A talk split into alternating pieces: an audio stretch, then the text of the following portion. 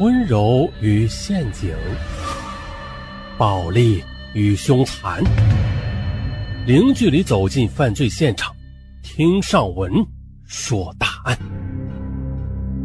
本节目由喜马拉雅独家播出。武汉市青山区建石路通往公园的后门处。有一条幽静的废弃的水渠。哎，听尚文这口气，他就有点神秘。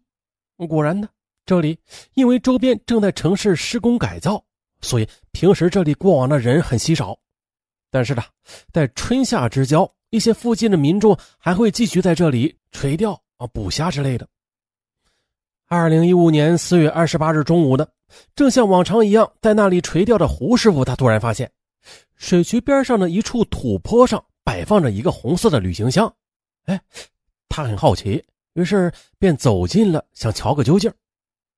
可是这行李箱还没打开呢，他透过行李箱的一侧的缝隙啊，胡师傅就发现了行李箱里有大量的血迹。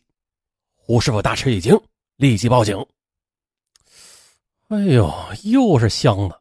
哎，这这这箱子在在咱们档案里边出现的频率挺高啊。呃，各位听友回家啊，把家的箱子、什么旅行箱、行李箱都都都都都扔了啊，要不看着瘆得慌啊，小心晚上做噩梦，太恐怖啦！你别过来，你别过来，我求你了，我求求你了，你别过来！哎，好，回归现实。胡师傅大吃一惊，就报警了。警方赶赴现场之后。箱子打开了，发现里面有一个床单。打开床单之后，果然发现里边有一具半截的女尸，头部没有，腿部也没有。行李箱里装的是一具女性的上半身的躯干骨，一个女人遭到了残忍的杀害。警方认为这是一起严重的杀人抛尸案件。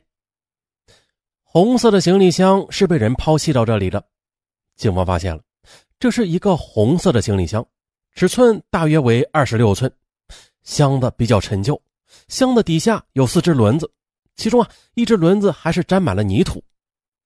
让警方感到奇怪的是，凶手并没有将这个红色的行李箱直接的丢进水渠，而是抛到了岸边的土坡上。那凶手为什么选择这样的地方啊？是？慌不择路，还是他为了放下这个箱子，身上还携带了其他的人体组织呢？然后为了抛弃其他人体组织，导致他没有时间回来处理这个箱子。箱子里除了尸块，还有一个浅花的被套，有一部分被套被湿水给浸泡了，有一部分是空白的，推测被套应该是比较干净的，应该是没有用多久。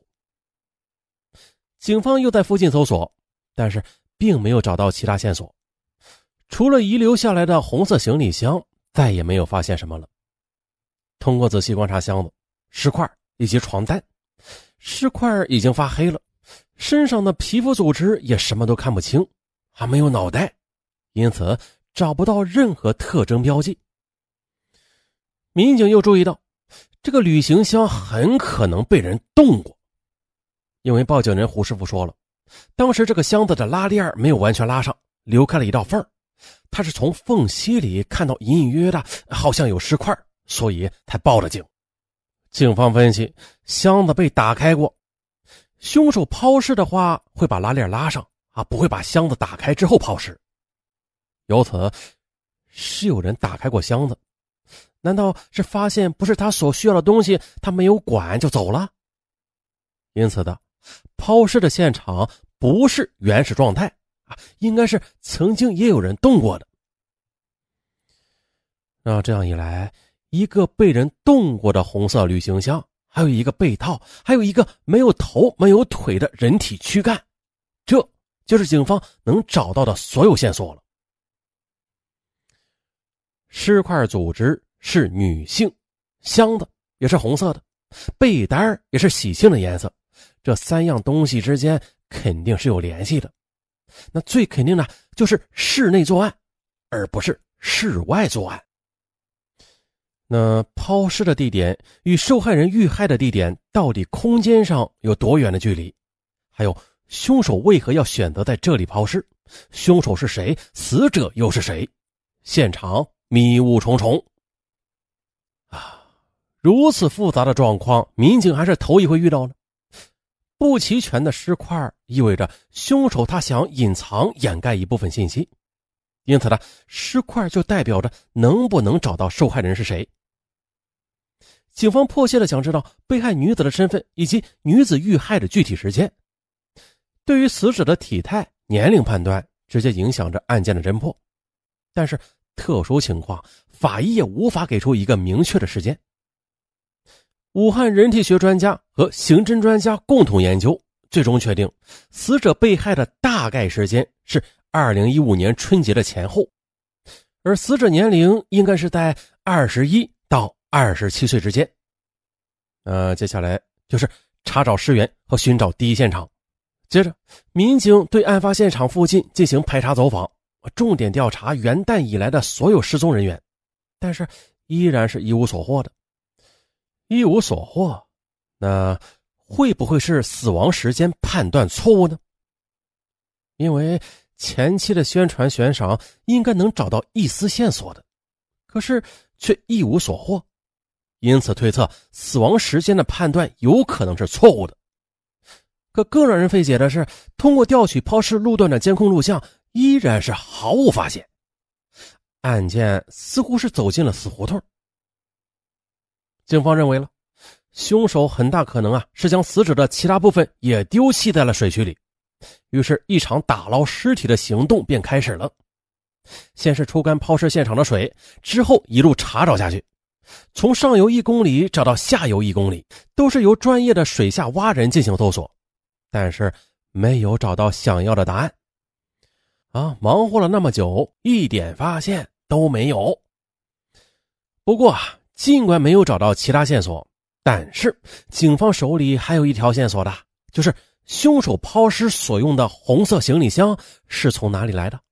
于是，警方拿着箱子以及被套，展开了撒网式的排查走访。经查询，这个箱子四百多块钱一个。我主要是在一些商场或者门店内销售，那商场销售有记录可查，门店嘛就有可能没有销售记录了。警方找到了卖被套的地方，根据记录，这个被套是两年前卖出去的，售价是二百多元，属于中低档产品。由于时间久远，售货员也记不清到底是谁买的了。而箱子是多久被放到那里的？不清楚，尸块推断作案时间也看不出来，床单呢又是比较大众化的，这几个因素让侦查工作依然没有突破，大家感到压力重重。案件久久不能侦破，对于这起三无案件，民警们头都大了。二零一五年二月十六日，就在家家户户高高兴兴的庆祝新年时，家住武汉的方阿姨却怎么也高兴不起来。因为啊，在武汉打工的二女儿方小燕已经连续三天没有音信了，方阿姨感觉有些反常，因为在往常的，二女儿每天都给妈妈打电话报平安的，可是眼下已经三天了，母亲始终联系不到女儿，女儿电话一直都是处于关机状态。又过了几天，到了大年初四，方小燕依然是音讯全无。不放心的家人再也忍不住了，赶到了方小燕租住的屋里，发现她的衣物都在家啊，平时两张随身携带的银行卡也在家里。更让人感到奇怪的是，和方小燕合租的女孩说，小燕已经好几天没有回来了。不对呀，大过年的，方小燕能去哪儿啊？家人又赶到了方小燕工作的地方，是武汉的一家洗浴中心。单位负责人说，方小燕年前就请了假。说父亲做手术需要照顾，之后就一直再没有来上过班。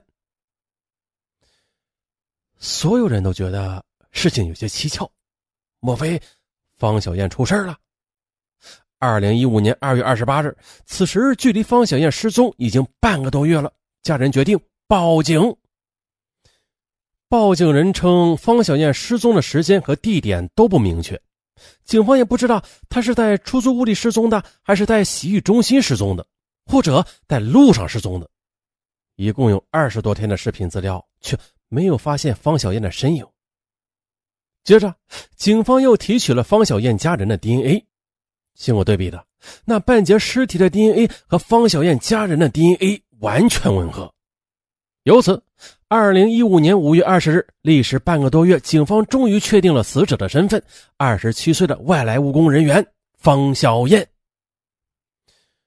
确定了死者身份，警方又联系方小燕的家人，对抛尸现场的物品进行辨认。方小燕的姐姐一眼就认出被套正是方小燕所使用的物品。